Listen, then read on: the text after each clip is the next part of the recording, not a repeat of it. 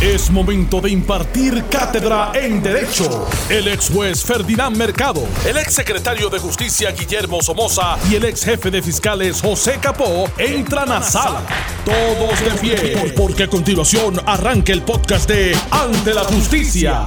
Buenas tardes Puerto Rico, esto es Ante la Justicia, soy Alex Delgado y ya estamos aquí, son las 3 y 9 de la tarde, ya está con nosotros el ex juez Ferdinand Mercado, a quien le damos las buenas tardes, Ferdinand. Muy buenas tardes, mis queridos amigos. El licenciado José Capó, ex jefe de fiscales. Buenas tardes, bienvenido. Alex, muy buenas tardes, Ferdinand Billy y a todos los amigos de Noti1 que nos escuchan. Y el ex secretario de Justicia, Guillermo Somoza Colombani. Buenas tardes, bienvenido. Saludos, buenas tardes a todos. Bueno, eh, cuando uno creía haber escuchado todo de la ex secretaria de Educación, Julia Kelleher, pues no es eh, así. Y es que esta volvió a ser noticia eh, a media mañana de hoy. Eh, la información pues que ha trascendido es que la exsecretaria de Educación Julia Kelleher habría cedido presuntamente los terrenos de una escuela a cambio de recibir beneficios financieros en el arrendamiento y compra de un apartamento ubicado en el complejo Ciudadela en Santurce. Alega una nueva acusación federal en su contra. Kelleher y Ariel Gutiérrez Rodríguez, propietarios de una eh, firma de bienes raíces, fueron acusados hoy miércoles por su participación en un supuesto esquema de soborno y conspiración para cometer fraude, confirmó el fiscal federal eh, Stephen Muldrow. Eh, según un comunicado de prensa, Gutiérrez Rodríguez facilitó que KLG recibiera beneficios financieros en relación con un arrendamiento y compra de un apartamento a cambio de que la secretaria firmara una carta que pretendía entregar 1.034 pies cuadrados de una escuela bilingüe. Eh, esta es la Padre Rufo a una empresa privada. La nueva imputación le suma ocho cargos a Kelleher que ya enfrentaba otros siete cargos por corrupción por una acusación que fue presentada en julio del 2019. Contra Gutiérrez Rodríguez también pesan ocho cargos, detalla la imputación presentada el 14 de enero por un gran jurado federal. La acusación formal, eh, la acusación formal, debo decir, alega que el propósito de la conspiración era que Kelleher usara su posición oficial como secretaria de Educación para enriquecerse solicitando y aceptando cosas de valor y para que otros se enriquecieran y fueran eh, favorecidos a través de actos oficiales del exfuncionario por medio de actos de corrupción. La corrupción pública continúa erosionando la confianza entre los funcionarios de gobierno y nuestros ciudadanos. La demandada Kelleher explotó su posición en el gobierno para beneficiarse a sí misma y a otras personas privadas, afirmó el fiscal federal en declaraciones escritas, a los funcionarios del gobierno se les confía el desempeño de sus funciones de manera honesta y ética. Cuando no lo hagan, serán obligados a rendir cuentas. Por su parte, el eh, agente especial a cargo del FBI, Douglas Leff, sostuvo que cualquier persona involucrada en el soborno de un funcionario público busca poner sus propios intereses por encima de los del pueblo de Puerto Rico. Sin embargo, esas partes corruptas eventualmente pagarán un precio mucho más alto en el sistema de justicia penal. El FBI diligenció las dos órdenes de arresto, una de ellas en el complejo de vivienda ciudadana en Santurce. Gutiérrez Rodríguez, propietario de Trillion Realty Group, una firma de bienes raíces que gestiona transacciones en Ciudadela. Esta no es la primera vez que el acusado enfrenta problemas con las autoridades. Hace dos décadas fue acusado en un caso del desaparecido Banco Cagua Federal por un fraude que provocó al gobierno federal pérdidas de sobre 300 millones de dólares, mientras que él fue acusada en julio pasado. De hecho, en el caso de, Gutiérrez, eh, lo último que yo vi haciendo una búsqueda fue para el 2017, que el, caso parece que fue apelado hasta el primer circuito de apelaciones en Boston, que falló en su contra. Y era mi, este Franco, era del apellido del principal acusado. Que era el principal oficial ejecutivo del Cagua Federal, desaparecido Cagua Federal. ¿Con quién empezamos? Bueno, Vamos, vamos, no, vamos a, a, sentar las bases. Pero espérate, déjame hacer un comentario a ustedes, porque a mí lo primero que me vino a la mente es lo siguiente. ¿Qué hay en común entre Abel Nazario y Julia Keller? A eso iba. ¿A eso iba? A eso es iba. Es que en, en, las últimas actuaciones eh, de la Fiscalía Federal, eh, distinto a patrones de años anteriores, hemos visto que eh, se ha repetido en dos ocasiones en el mismo cuatrenio eh, volver a radicar acusaciones contra una misma persona. Hemos visto sí, en, el anterior, en años anteriores que se enmendaban los pliegos acusatorios, pero aquí son acusaciones, nuevas acusaciones, ¿verdad? Y eso levanta, eso levanta y sé que va a levantar en algún momento y está por verse. Eh, en, los, en, los en los procesamientos criminales de ambas personas, el cuestionamiento que si esa información estaba disponible o no al momento de la primera radicación, ¿verdad? Este, y por qué entonces la conducta, si eso fuese el caso, ¿verdad? ¿Por qué la conducta de fiscalía de fraccionar eh, acusaciones en tiempos distintos? Aunque no son de los de mismos hechos y no es un delito continuo. Por eso es que te digo que está por verse, ¿verdad? Pero a lo que yo iba cuando te interrumpí al principio era más bien qué tienen en común, no solamente que le radican cargos en dos ocasiones al principio y repiten, pero con otros hechos apartes. ¿Y quién es la abogada de Abel Nazario? La ex fiscal federal. María Domínguez. ¿Y con Julia Kelleher? María, Domínguez. María Domínguez. o sea, aquí hay un patrón y muchas personas habían comentado que era bien probable que Julia estuviese hablando. Así que con respecto a esto, entiendo que se puede caer esa teoría porque si está hablando, no le hubiesen radicado otros casos. No necesariamente, Billy. Sí, pero mayormente. No, yo entiendo lo que tú dices. Lo que pasa es que puede ser que la información este, está, no está fluyendo de la forma que la fiscalía entiende deber hacer y pues ah, obviamente se pues, rompió no le radica un poquito más para que verdad para que se le aclare la mente si ese fuera el caso pero en las noticias que yo he leído quizás ustedes yo estaba hoy en los tribunales y así en el estacionamiento pude leer. Eh, en una te dice que ella le dio 1034 pies cuadrados de la escuela esta de Rufo para ensanchar una carretera donde está Ciudadela en Santurce a este desarrollador que como muy bien estableciste eh, eso es que de hecho déjame déjame aclarar algo pues conozco bastante de, de ese ensanchamiento de la carretera no es para beneficio de Ciudadela eso es una vía que usa todo público. Porque, porque se presta para los que no conocen el área, eh, pueden entender que como es beneficio para, Ciudadela. exclusivamente para, para Ciudadela y no es así. Por eso, te es digo. una vía pública que utilizan los residentes de Ciudadela, los residentes de San Mateo, de todas esas comunidades, eh, en, en toda esa área, utilizan esa vía.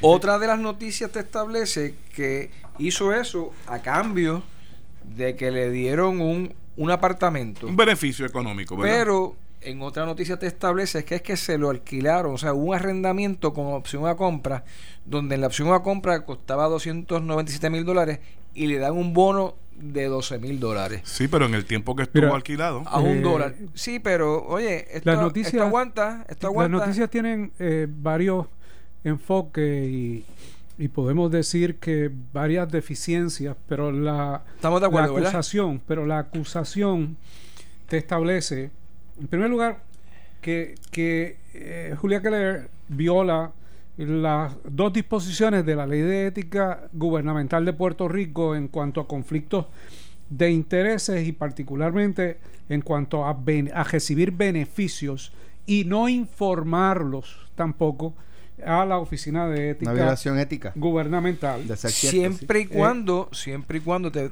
eh, Ferdinand no haya sido consono ese bono de 12 mil con todo con todo el mundo y no obstante a ello tenía que de todas maneras informarlo. Ah, pero tenía que informarlo pero este lo que se indica es que recibió un beneficio en el arrendamiento primero fue de un dólar, un arrendamiento de un, valor nominal. Un valor nominal en un apartamento de lujo y después de eso, eh, que decide comprar el apartamento, recibe un bono de 12 mil dólares.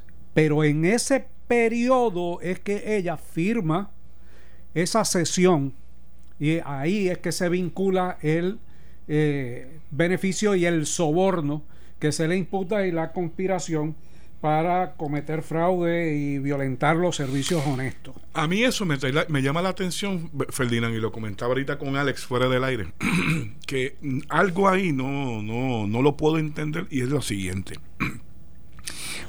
tú sabes, todo el mundo sabe que para aprobarse los desarrollos de construcción requiriendo áreas como un parque pasivo, esos, esas, si es que el terreno no es tuyo y tienes que hacer alguna gestión tú como desarrollador para la adquisición, porque de eso depende la aprobación de los permisos para construir.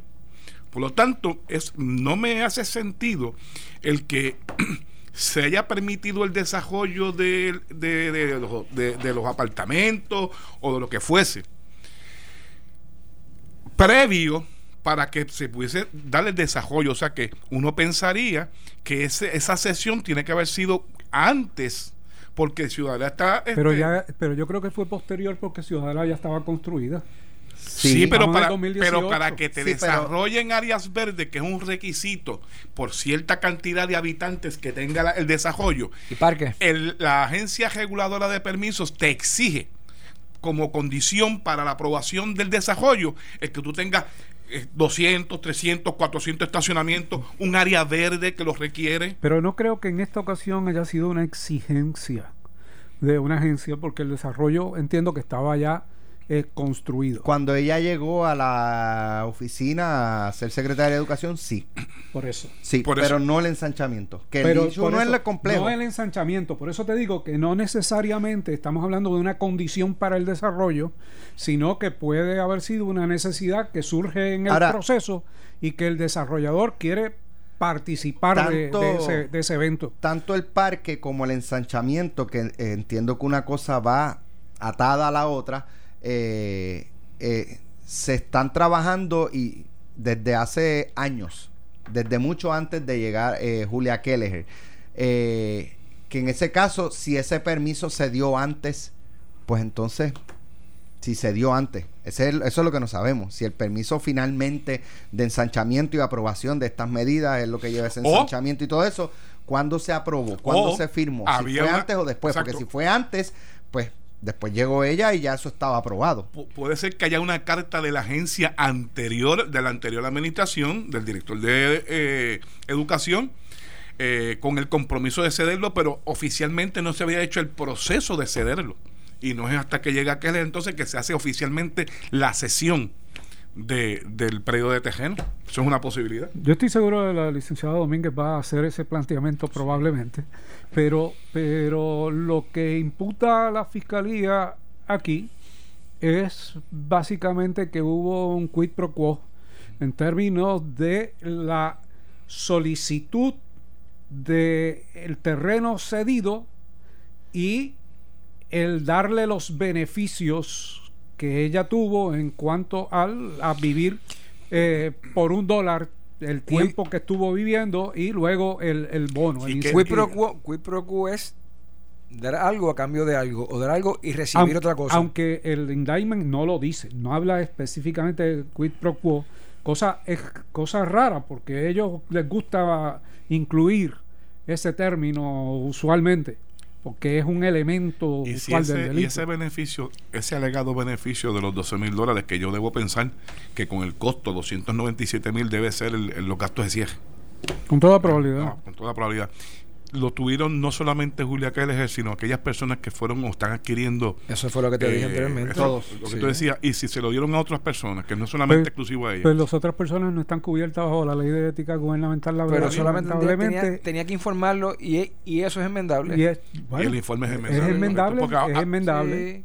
En términos de ética, no en términos de los delitos. Sí, pero, Correcto. déjame ver si, si entiendo. Eh, digamos, eh, José Capo. Es más, olvídate. Los bonos. Eh, Guillermo Somoza. Correcto. Eh, secretario de Justicia. Va a comprar una casa.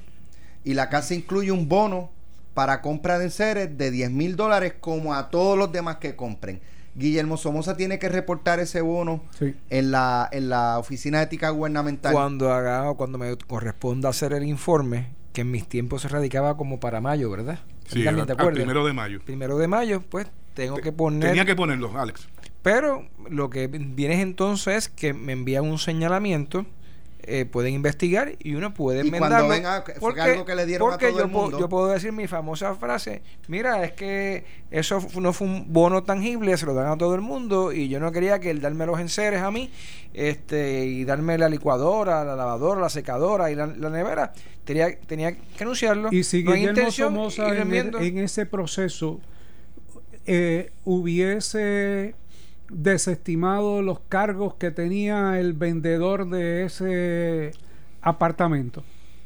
Pues yo te voy a decir que la apariencia se ve mal, pero Guillermo Somoza lo más seguro, aunque era el jefe del Departamento de Justicia, quien determinó eso, pudo haber sido eh, la división de crimen organizado, la fiscalía, y no necesariamente, y criminalmente Pero la los firma es casos, de Guillermo Somoza. eh, eh, eh, tú sabes, Eh, o sea, no, no aguanta para los dos lados. Sí, sí aguanta. Bueno, No, aguanta sí que lo aguanta. diga. Ahora que Sí, lo van a acusar, aguanta. lo van a acusar. O sea, No, pero, lo que te oye, pero lo que te es defendible porque no había, o sea, Bueno, ¿cómo, claro, cómo va vas a a ser- probar la intención criminal ahí? Pero yo con, un, seguro- con un testigo, Pero yo estoy seguro. con un testigo, porque aquí Sí.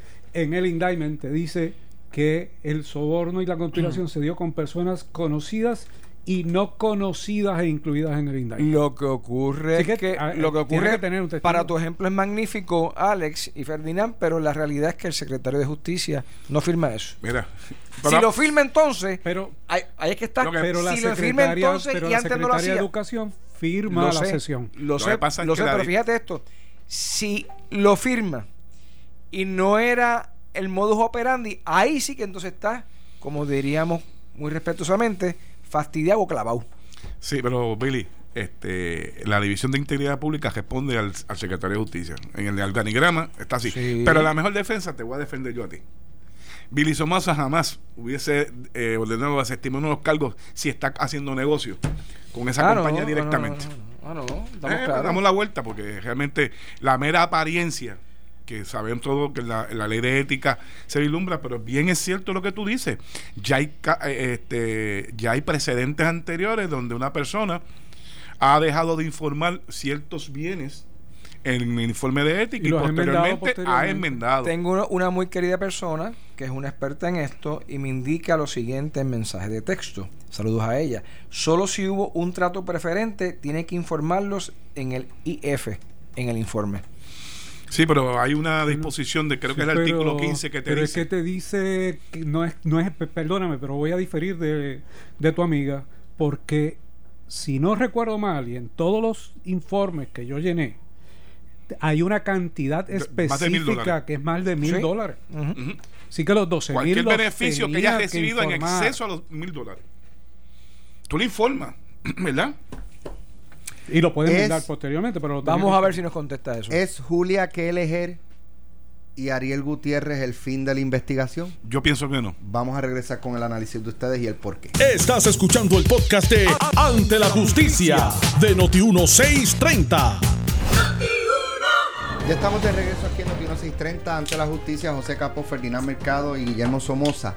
¿Es Julia Kelleher y Ariel Gutiérrez el fin de esta investigación? Capo dice que no, ¿por qué? Pienso que no, porque si, ¿verdad? Este, digo, ellos tienen la evidencia en sus manos, ¿verdad? Uno está aquí más o menos tratando de especular a base de la información que se escribe y del indictment. Eh, pero pienso que pueden estar detrás de otras personas, que pueden estar, este, por ejemplo, los dueños de otras compañías que se mencionan ahí eh, en el periodo acusatorio, que unas se mencionan por nombre, otras no se mencionan eh, pueden estar pers- de esas personas y habría que ver si esas personas, el vínculo que tienen esas otras personas de los que realmente quieren ir detrás, que hacen aportaciones a campañas u otra, u otra, otro tipo de actividad, ¿verdad? Con personas este, de, de poder. Por eso es que pienso que no, no se limita a estas dos personas, Alex. Somoza. Yo no tengo los elementos de juicio ahora mismo para poder establecer una cosa u la otra. Siempre hay una expectativa, siempre inclusive, tanto ahora para beneficio o para después inclusive que haya sentencia, pueden em, aminorarla. Así que es una probabilidad. Da la impresión de que sí, de que hay otras personas involucradas, por lo que indicábamos de que la conspiración, en la conspiración participaban personas que no están identificadas en el pliego acusatorio con la identificación de las cinco corporaciones y las preguntas que uno puede hacerse, ¿no? En términos de, de ¿era el desarrollador, en este caso, el dueño del apartamento directamente? ¿O había otra persona involucrada en este proceso? ¿Era el desarrollador el beneficiario directo de la sesión que se hizo? Es que uno piensa esto, Ferdinand, porque si se acusa a este Ariel Gutiérrez, lo que tiene es una compañía de real estate. Por eso. Es, por intermediario? es un intermediario. Realmente no. De, uno debe pensar que el dueño de, del proyecto, desarrollador, es el dueño de ese apartamento y vos, Franco. Eh, María Domínguez es la, la abogada de, de Julia Keller. Ella dijo pues que habría de hacer expresiones más adelante, eh, pero ¿Qué, no, sé. ¿Qué timing? ¿Qué timing? ayer discutíamos eh, la respuesta de la Fiscalía Federal al elemento de pedido de traslado del caso del el primer caso de contra la, la doctora Kelleher. Eh, eh, sí, ayer, decíamos, no al traslado del juicio de Kelleher. La pregunta era, caramba, no nos dio ni tiempo de discutirlo bien, pero eh, eh, lo que seguía en el titular es porque te no al traslado del juicio de Keller porque te voy a acusar mañana de nuevo. Exacto, faltó eso porque realmente el, hecho de la publicidad inclusive. bueno, por es medio contradictorio porque obviamente ahora vuelve a la publicidad nuevamente. Por eso. Y obvio, este, esto trae que en este año este caso no se va a ver. Una pregunta que hago, este, ¿cómo esto impacta al gobierno federal para que haya jurisdicción? Ay, bendito tiene aparentemente, escuché, que el, uso de los cojeos, la legal extorsión está en cogeo electrónico. Por eso, porque por ejemplo con Cagua Federal fue un fraude que le costó al Estado, al gobierno norteamericano 300 millones de dólares. ¿Qué le costó esto al gobierno de Estados Unidos? sabiendo, sabiendo que no es que tiene que costar yo no creo, para que para que expliquen. Yo no creo que este le haya costado al gobierno de los Estados Unidos. Yo creo que este es un complemento del primero, de las primeras acusaciones, como decíamos eh, originalmente. Y aquí, eh, pues sí, está la cuestión del fraude electrónico que se ve en, en, en, la acusación. ¿Por qué? Bueno, porque hubo eh, correos electrónicos en términos de todas las transa de toda la transacción y del beneficio que recibió y de la sesión inclusive porque usaron indistintamente los la escuela Rufo González Rufo, Padre Rufo. es una escuela especializada. Rufo González es un fiscal. Es bilingüe. Me acordé de, por eso lo confundí con Rufo el ex fiscal Rufo González. Es bilingüe pero a la inversa. Pero entonces eh, fíjate. no, es, no, es, para que los niños puertorriqueños este el, el, propósito no es que los niños puertorriqueños aprendan inglés. Es una escuela donde se, se ubican estudiantes que vienen a Puerto Rico que no hablan español. Y entonces en ese en ese sentido es bilingüe, pues, pues te dice, se le da fuerte a los dos. Pero el una transición principal es ese. El segundo o tercer inciso del indictment te dice que es una el gobierno federal invierte dinero en el, eh, en, el departamento de educación y si, si son más de, 10, de 5 mil o 10 mil dólares ya tienen jurisdicción y en este caso si se cedió si se cedió algún espacio de terreno que no, no significa que haya sido ilegal o no, sino que el hecho de haber cedido esa parte, si recibe fondos federales, le tiene jurisdicción ahí también. Y las carreteras también reciben, obviamente, pues, dinero federal. Moraleja. Creo. Moraleja. Esa no es estatal. Cuando quieren llegar. no, tiene un número. No, es de calle, calle Anton Santi. No es de DITOP. No. Debe ser municipal. pero como cuando quieren estirar la jurisdicción, pues a todos sabemos que. Un correo electrónico. Ahí lo tienen ya. Y aquí recibe o correo postal. Sí. Quiera las dos. No, y aquí se habla también de, del dinero que recibía para y administraba Julia Kelleher como eh, secretaria de Educación. Dando el beneficio de la duda, este, ¿verdad? Pues toda persona es inocente hasta que se le pruebe lo contrario. Pero si fuera, ¿verdad? Cierto toda esta información, el pueblo de Puerto Rico le pagaba 250 mil dólares. No podía pagar 1.499 más este y, utilizar una escuela donde niños toman clases para beneficiarse ella. Pagándole al pueblo un cuarto de millón de dólares de salario. Oye Alex. Como contratista que ese es otro ángulo. Yo siempre me decía pero ¿por qué el gobierno este le, tiene que, o sea, ¿por qué tiene que ser por contrato? ¿Por qué no puede ser igual que pesquera? ¿Por qué? ¿Qué, qué, beneficio tiene ella? Sí, pero qué beneficio, digo que no, esto no se puede mirar en qué beneficio tiene ella, qué beneficio tiene el pueblo de Puerto Rico. Alex, pero hemos dicho muchas veces que la mejor cuna es la que tenemos aquí, son las personas que han laborado en, por ejemplo, en esa misma eh, agencia y no en lo que la persona aprende todo lo que ocurre en el departamento de educación y si no le enseñan bien, aunque ya tiene que haber cogido y todos lo sabemos, cursos sobre ética antes de estar o durante que estaba allí y los famosos boletines de ética, o sea, pierde mucho. Aquí se pierde mucho tiempo. Hubo un, cuestionamiento, precisamente por lo que dice Alex, de que primera en primera instancia se pensó que por el salario que se le eh, pagó a esta señora por dirigir el Departamento de Educación, no era posible porque lo sacaba fuera de, de, contexto de otros jefes de agencia y llegó como una contratista, o por lo menos se entendió que era, Una, eh, era una contratista independiente para poder justificar los 250 mil de su salario, como una contratista, creo que era de AFAF.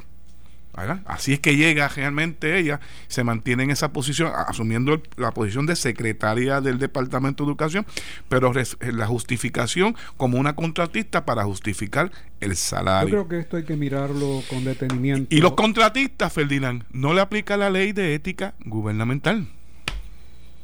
Aquí hay que mirar esto con detenimiento porque ya hemos visto eh, el problema que genera estas cuestiones de traer contratistas a ocupar posiciones que usualmente ocupa una persona por nombramiento a tiempo completo y cubierto por la ley. Sabemos que la ley determina cuál es el salario de un secretario específico y hasta donde yo sé no lo han enmendado que era 80 mil dólares con un diferencial de hasta una tercera parte que lo llevaba a 106 mil dólares o algo, algo parecido a eso. Eh, de un tiempo a esta parte se ha estado violentando la norma legal de los salarios sin enmendar la ley y se está permitiendo esto de traer personas por contrato. Sucedió con Kelleher, sucedió con Pesquera, inclusive sucedió un poco con James Toller cuando con Toller, con, con Toller y con Melba Costa, si no recuerdo mal, eh, en un momento determinado. Y, me parece que esto eh, lo tiene que, mirar con detenimiento realmente la comisiones, las comisiones de Hacienda de los dos cuerpos legislativos porque deja inoperante la ley. El primer ejecutivo o la primera ejecutiva, si quiere utiliza esta eh, dinámica de las contrataciones en vez de los nombramientos y deja la ley inoperante, independientemente de que envíe el nombramiento para la confirmación. Yo entiendo que cuando un funcionario es nombrado y va y es confirmado, lo hace bajo la legislación que cubre inclusive su salario. Pero entonces, si ella era contratista, para que fue a vistas de confirmación. Eso es un contrato. Esas son las cosas que está hablando Ferdinand de las inconsistencias, ¿verdad? Recuerdo que ella fue a vistas de confirmación, pero si es una contratista. también. Pero son contratistas. Porque fíjate que ocupa el puesto como secretaria legalmente. Y cobra con la confirmación. Pero cobra como una contratista para justificar su salario. y como es obviamente secretaria, pues rinde el informe como secretaria. me, me aplican estas cosas por, por ser secretaria o secretario y estas no por ser contratista. O sea, es como que custom made. Pero ¿qué cosas no? Pero debería aplicarle, no? Bueno, ley de, la ética, ¿no? Pues no, la ley de ética tiene, que aplicarle. No. Le aplica a ella como secretaria. Sí, por haber, por ser legalmente funcionaria eh, designada y confirmada. Pues que no. Sí, no, pensaría que no. Pero puede ser un planteamiento legal porque tiene que haber alguna disposición o, norma administrativa, probablemente de ética, que le pida que ella tenga que rendir el, el, informe. Y así es, lo rinde como secretaria del Departamento de Educación, independientemente de que hayan hecho cualquier circunstancia para que le paguen más de lo que contempla un diferencial, por ejemplo, que no es este el caso, de lo que contempla la ley orgánica del Departamento de Educación para pagarle a ella. Pero lo que yo te digo es, hasta, ahí, hasta ahora no la habían, no la habían acusado. Y, y la controversia en términos de funcionaria pública y contratista no estaba abierta. Pero tengo la impresión de que eso se va a abrir como una defensa para que no le apliquen las disposiciones de la ley de ética y si se le pidió en algún momento, pues se va a cuestionar si efectivamente ella que estaba cubierta o no. Eh, puede estar correcto, pero lo que te, digo es que va a abrir una controversia o puede abrir. Tal vez la, la, la Domínguez nunca lo plantee. El resumen de sus informes tengo entendido que se pueden, debe estar, ver disponible. el resumen en eticapr.com.